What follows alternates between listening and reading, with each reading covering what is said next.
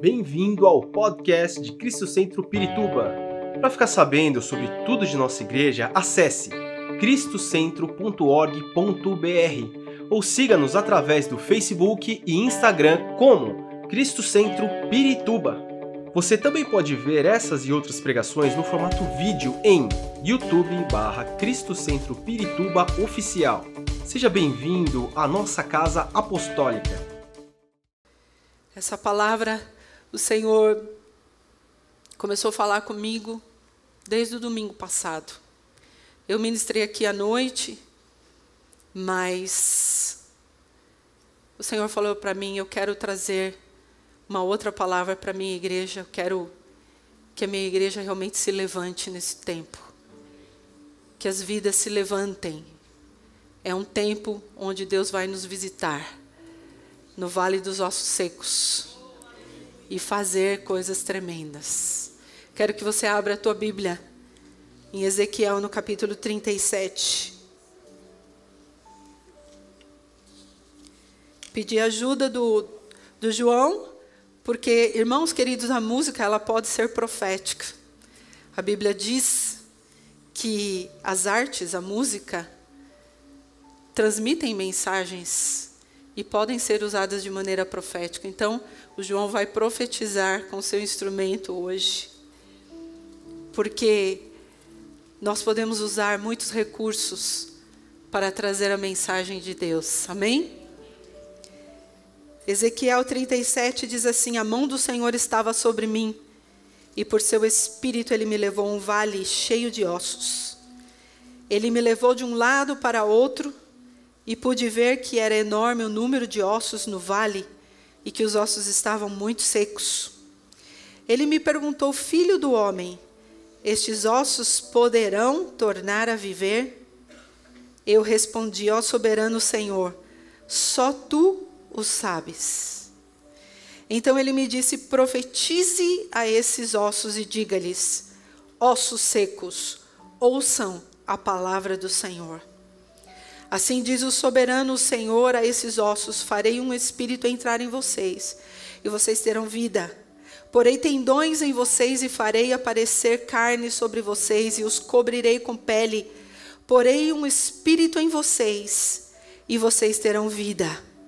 Então vocês saberão que eu sou o Senhor. E eu profetizei conforme a ordem recebida. Enquanto profetizava, houve um barulho, um som de chocalho, e os ossos se juntaram, osso com osso. Olhei e os ossos foram cobertos de tendões e de carne, depois de pele, mas não havia espírito neles. A seguir ele me disse: Profetize ao espírito, profetize, filho do homem, e diga-lhe: Assim diz o soberano Senhor: Venha desde os quatro ventos, ó espírito, e sopra, e sopre dentro desses mortos, para que vivam. Profetizei conforme a ordem recebida, e o Espírito entrou neles, e eles receberam vida e se puseram em pé. Era um exército enorme. Então ele me disse: Filho do homem, esses ossos são toda a nação de Israel. Eles dizem: Nossos ossos se secaram e a nossa esperança desvaneceu-se fomos exterminados. Por isso profetiza e diga-lhes: Assim diz o soberano Senhor. Ó meu povo, vou abrir os seus túmulos e fazê-los sair, trarei vocês de volta à terra de Israel. E quando eu subir os seus túmulos e os fizer sair, vocês, meu povo, saberão que eu sou o Senhor. Porei o meu espírito em vocês, e vocês viverão, e eu os estabelecerei em sua própria terra. Então vocês saberão que eu, o Senhor, falei e fiz palavra do Senhor. Você pode dar um aplauso ao Senhor nessa manhã?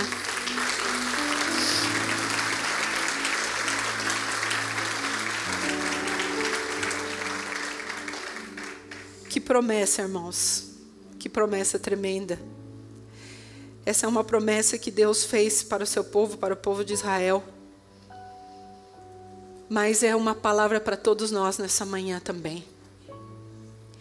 E é tremendo porque esse mês nós estamos falando sobre a profecia. E o que é a profecia se não promessas de Deus? Se não palavras de esperança.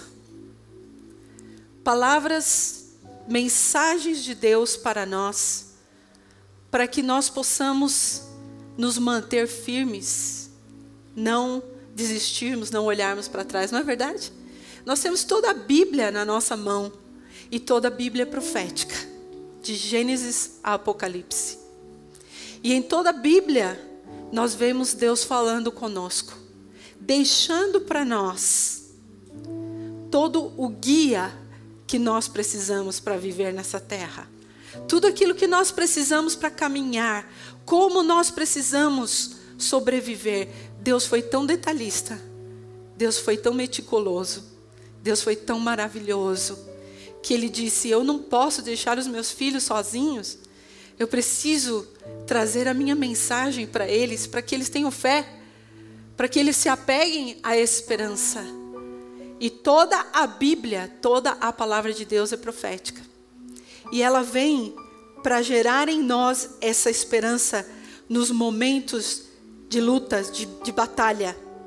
A profecia é uma palavra inspirada pelo Espírito Santo para nos encorajar, também para nos alertar e nos corrigir e também para mostrar situações do futuro. A profecia não só se refere ao futuro, porque Deus às vezes pode falar conosco, nos inspirar para trazer uma palavra para alguém e não necessariamente está relacionado ao que vai acontecer no futuro dessa pessoa, mas no agora, no já.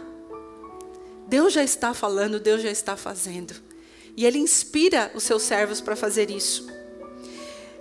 Ali no Salmo 107, eu amo tanto esse salmo, talvez é um dos salmos, uma das palavras que eu tomo como base para o ministério profético.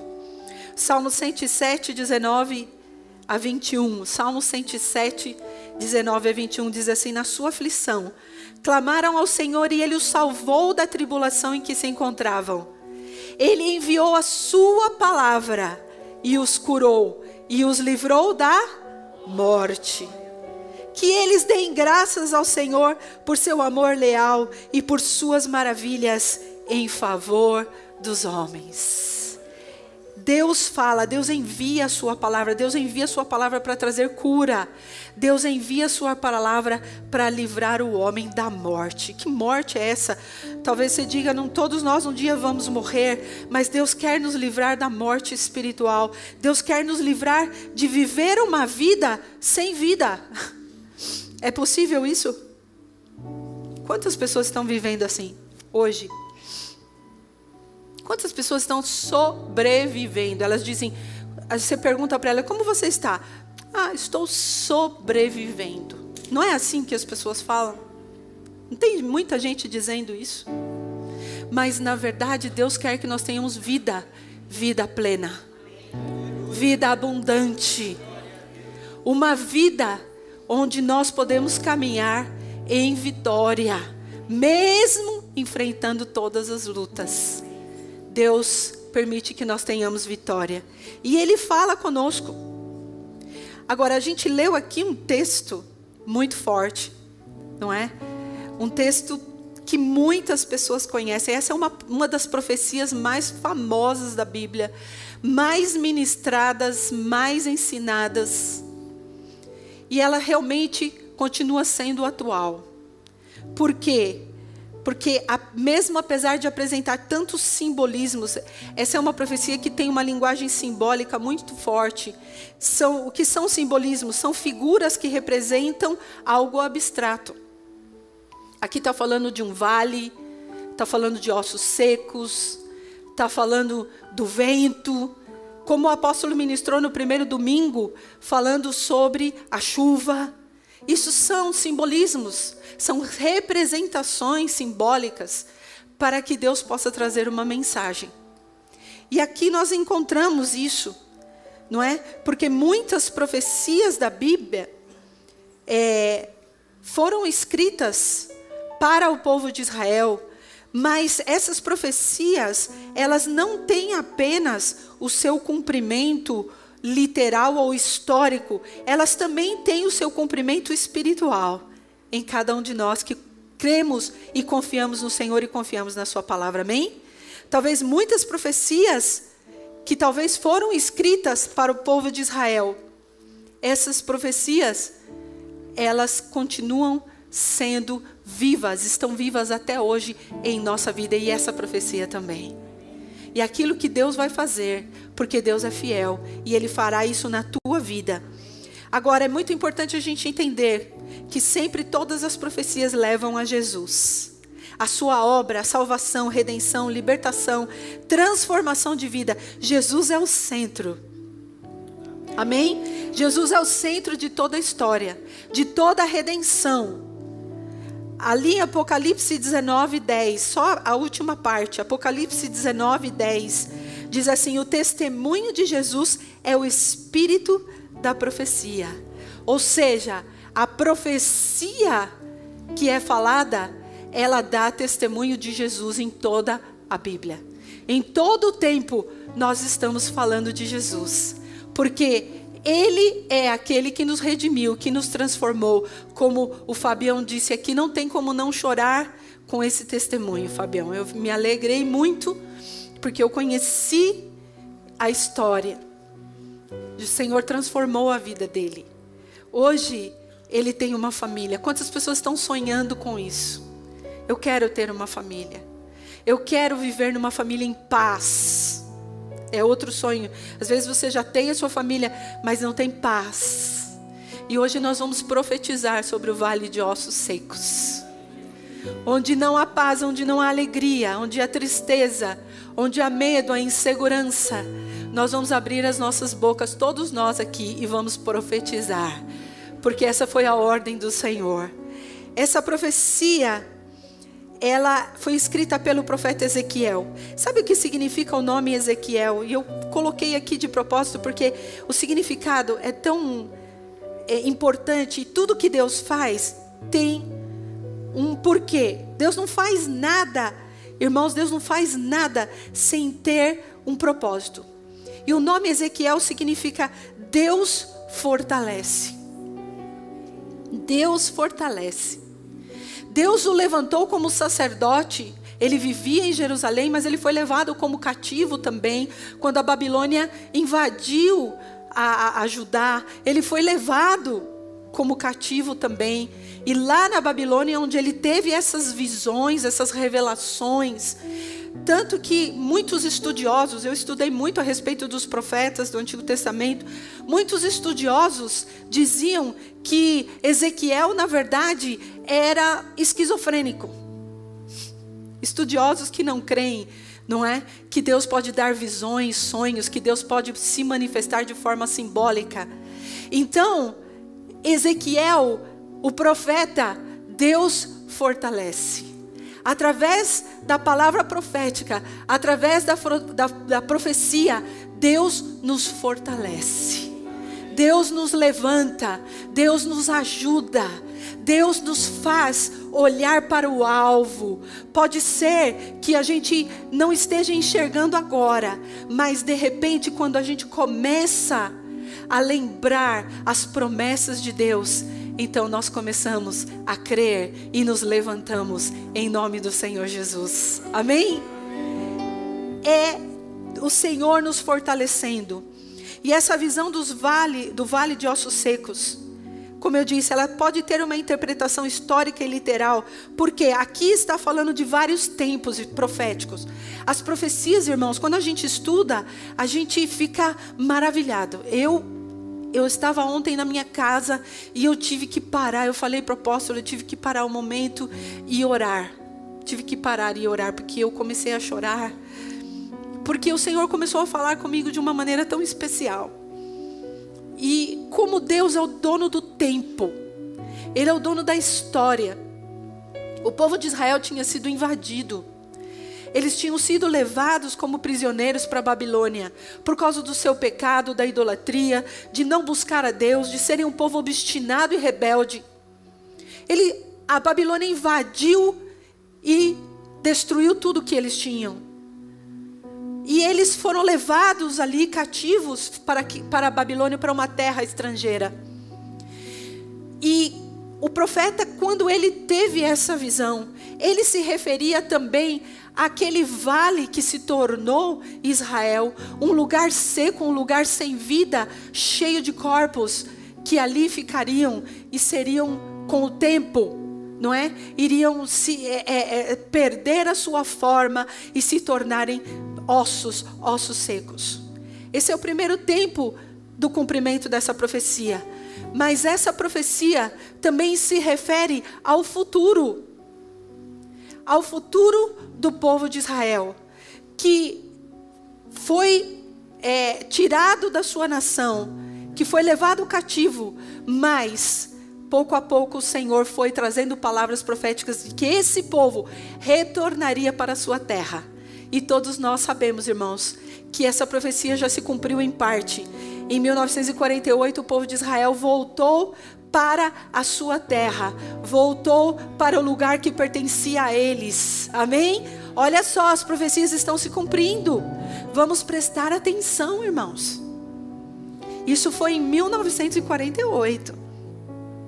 O povo de Israel retornou para o seu lugar, o lugar que Deus deu para eles não é? E, e assim, nós sabemos pela história que pouco a pouco, vários e vários judeus foram voltando para a terra, a sua terra, e se estabeleceu a sua língua novamente, a língua hebraica, e eles continuaram tendo a sua identidade como povo, que era um sonho que eles tinham.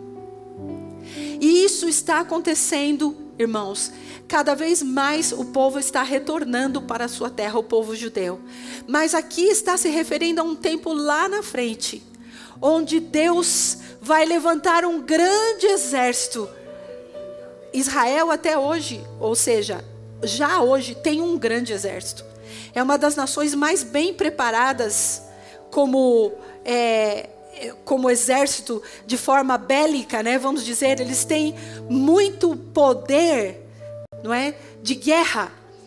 Mas aqui não está falando de um exército normal. Está falando de um exército guiado por Deus. De um exército de homens e mulheres que creem no rei, no único rei dos reis, o Senhor dos senhores, o Deus todo-poderoso. Essa é uma profecia. Amém. Aplauda o Senhor.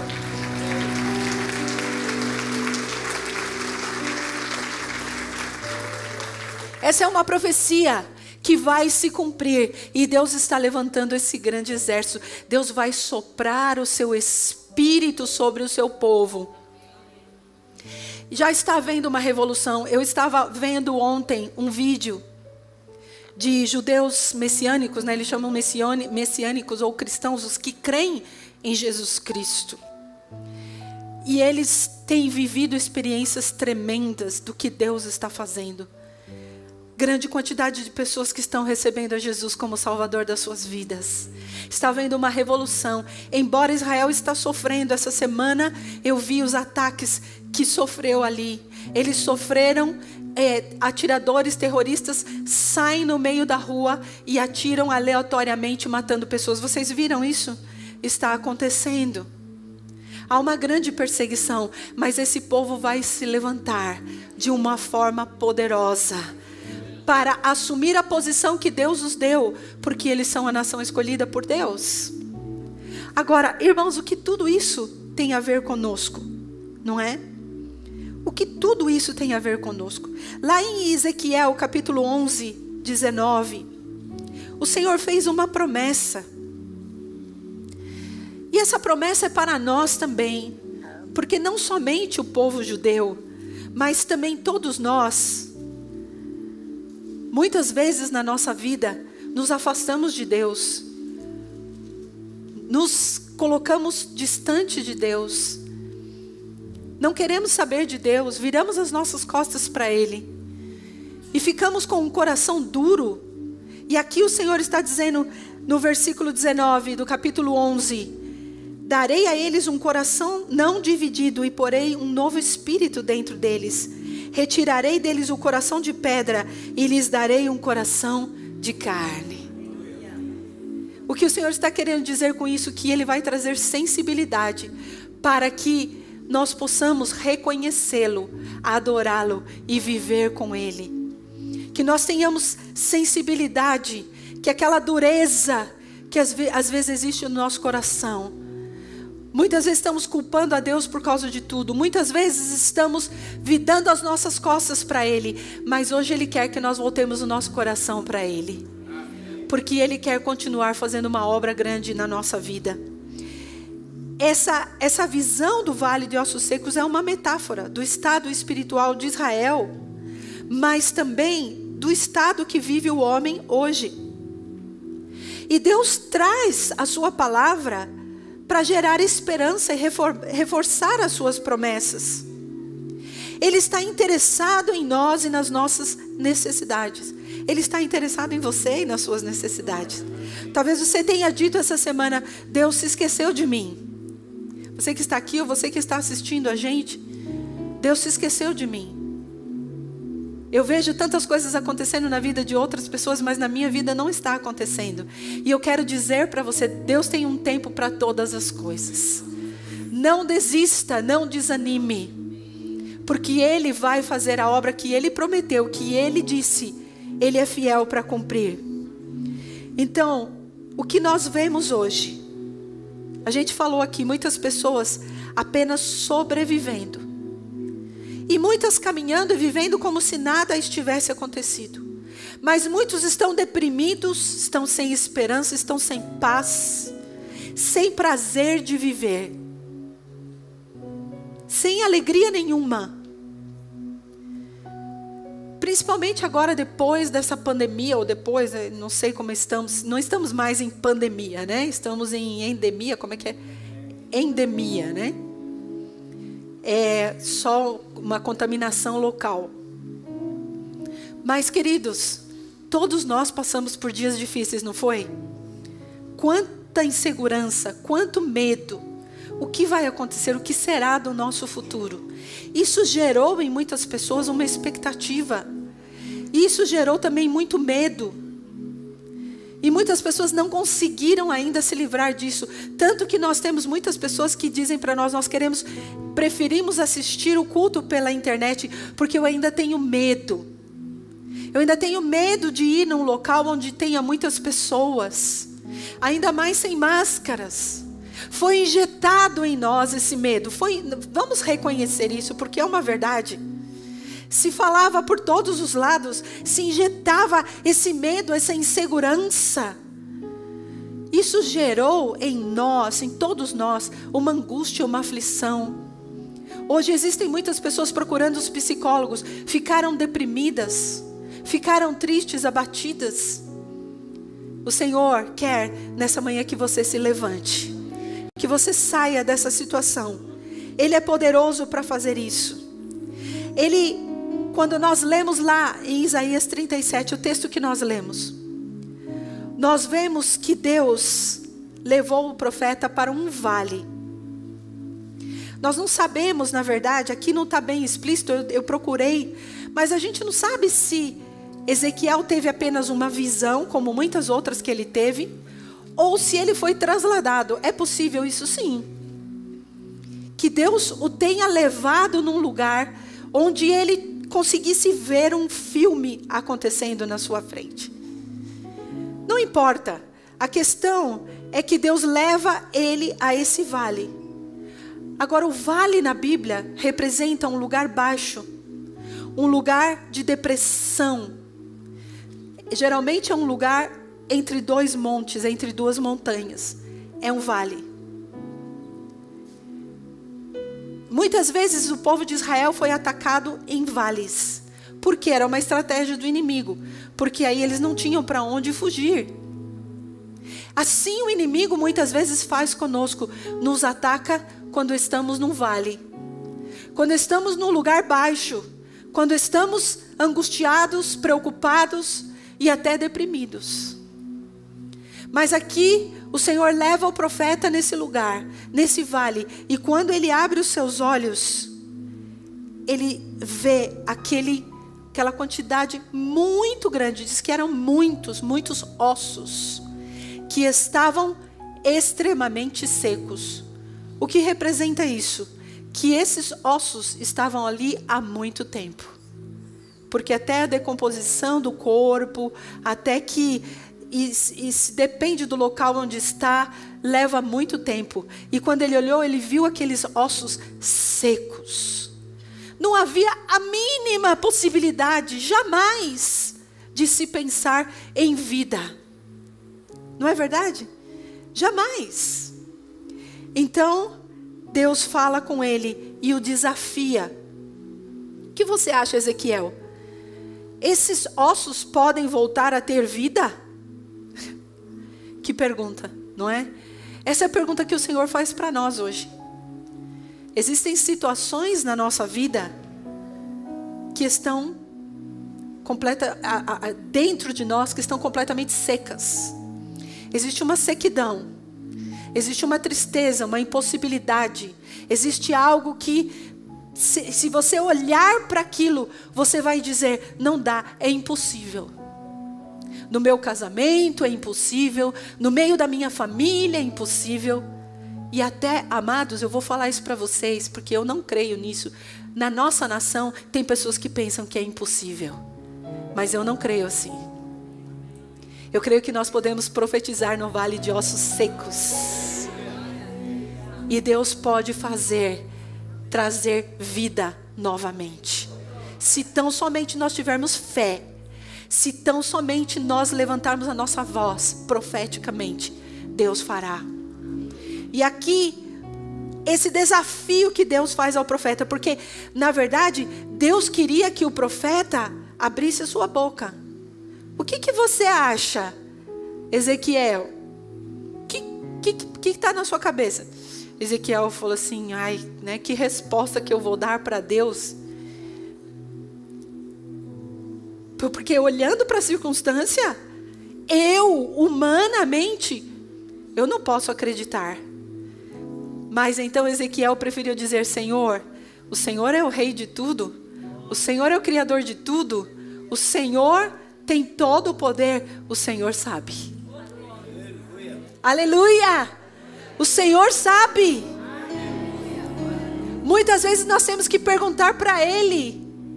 Senhor, a minha fé, a minha esperança, é, ela é muito pequena.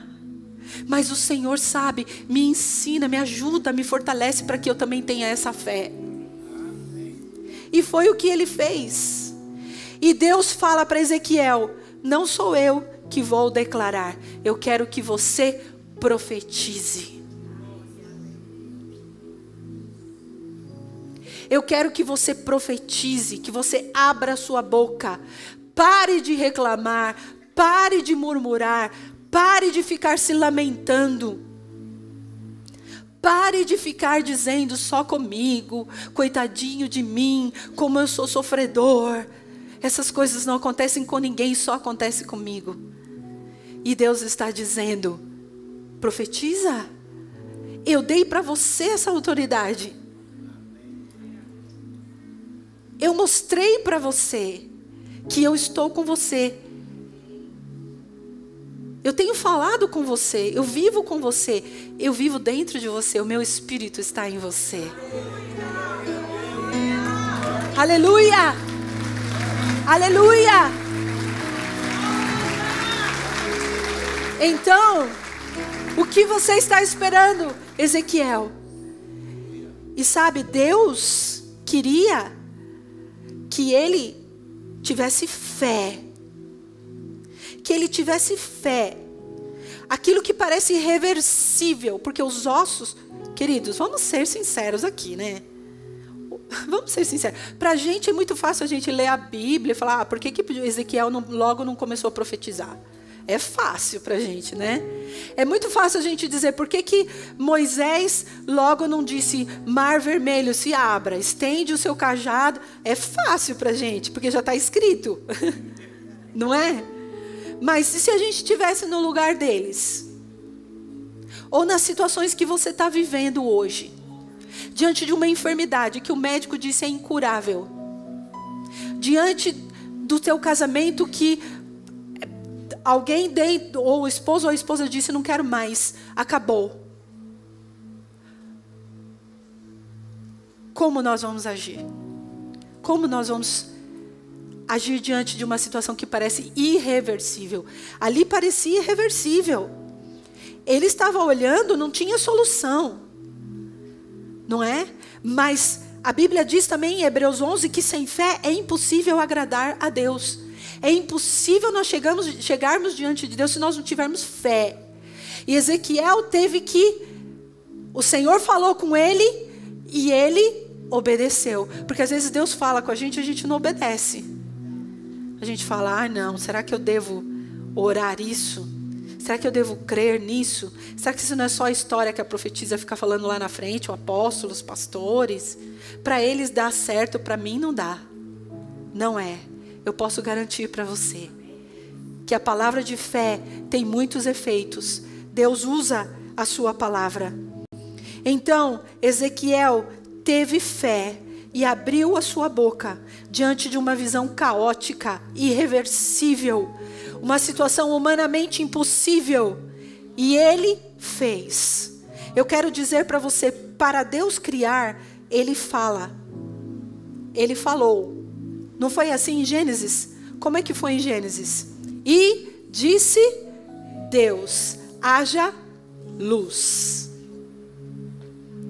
Deus falou. Existe uma palavra no hebraico que é a palavra dabar, é a palavra criativa de Deus. Quando Deus fala e algo começa a ter vida. E é assim que Deus fez: céus, a terra. Deus começou a falar, Deus começou a declarar e começou a acontecer. E esse sopro do Espírito está sobre nós. E nós falamos através dele. Nós profetizamos. Por isso, quando você chega na tua casa, não vai dizer, ah, não quero voltar para minha casa porque lá é o um inferno. Não quero voltar para minha casa porque lá não tem paz. Não quero. Você está pro. Você está dizendo isso. O inimigo está ouvindo as suas palavras. Mas se você disser, eu vou voltar para aquele lugar, lugar de paz eu vou voltar para aquele trabalho onde eu sou perseguido, onde aquele chefe me detesta, e a minha luz vai brilhar tanto, tanto, tanto, tanto, tanto, que a presença de Deus vai impactar aquele lugar. Ele não vai resistir, ele vai ter que saber o que está acontecendo comigo. É assim que você tem que falar. Começar a profetizar você chegar no seu trabalho, pisar os pés lá e começar a declarar. O profeta Márcio não está aqui, mas o profeta Márcio, ele, geralmente ele vem à noite e ele, ele tava, sempre ele fala para nós, ele fala assim: eu vou mais cedo, eu vou mais cedo no meu trabalho, todo dia. Eu chego mais cedo e eu chego naquele lugar e eu começo a caminhar ali e eu começo a profetizar e eu começo a, falar de Jesus, é, a, a, declarar Jesus, salvação, libertação sobre aquelas vidas, eu vejo os problemas que existem na vida deles, eu vejo quão longe eles estão de Deus, mas eu continuo crendo e eu profetizo. E é assim que nós temos que fazer, irmãos, nos levantarmos para declarar, abrir a nossa boca Aí ele começou a ouvir o som dos, dos ossos se juntando, os tendões, a carne, os músculos, a pele. Mas ainda faltava uma coisa: o espírito. E a palavra espírito aí é a palavra ruá. O apóstolo falou sobre isso no, no primeiro domingo, que é no hebraico a palavra que representa o fôlego de vida, o hálito de Deus, que eles precisavam ter porque eles se levantaram. A Bíblia diz que conforme Ezequiel começou a profetizar, os ossos se juntaram, osso com osso, porque estava tudo separado. Era uma visão impressionante. Imagina, gente. Será que lá no céu o Senhor vai deixar a gente ver essas cenas? Às vezes eu fico pensando nessas coisas, porque é impressionante. Aqueles ossos se juntando, aquele barulho, de repente os tendões, os músculos, os nervos, tudo. E aí aquele ser se põe de pé. É meio assustador, né? Mas o Senhor vem e sopra sobre. A Bíblia diz: os, vem dos quatro ventos.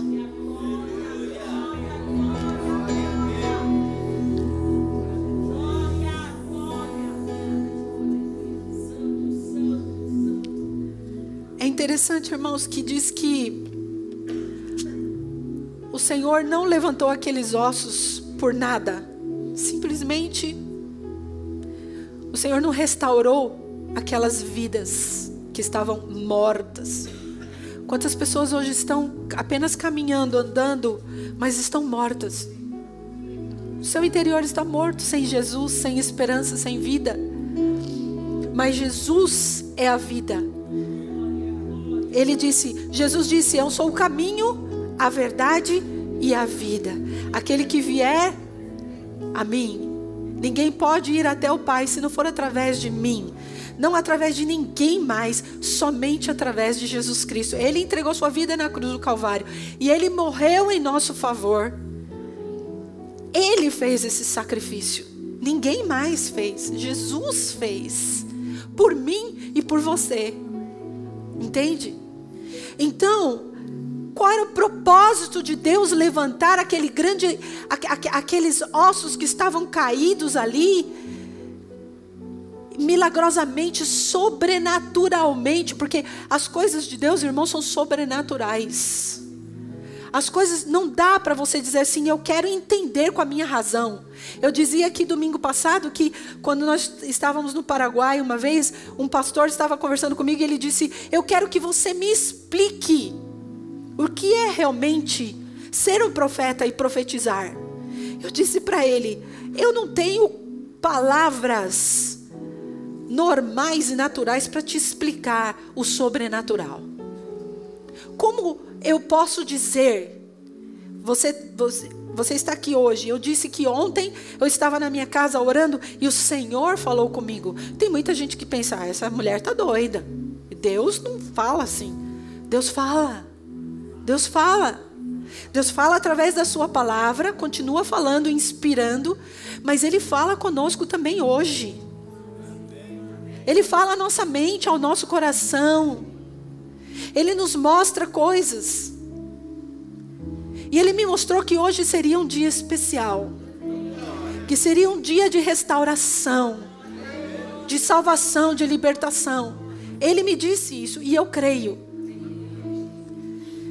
E Deus tem os seus propósitos. Ele age de forma sobrenatural, não tem como explicar aqueles ossos, aqueles nervos, aquela carne e músculo se levantou. Veio o hálito de Deus, o fôlego de Deus. E então, para que isso? Para que se tornassem um grande exército. Deus está nos chamando, amados. Esse é o propósito do Senhor na tua vida. Para você se tornar um grande exército deixar de ser uma pessoa que apenas anda e caminha nessa terra sem propósito. Você faz parte do exército de Deus. Só que há uma promessa. E essa promessa, em parte, ela já se cumpriu lá no Pentecostes. Não é?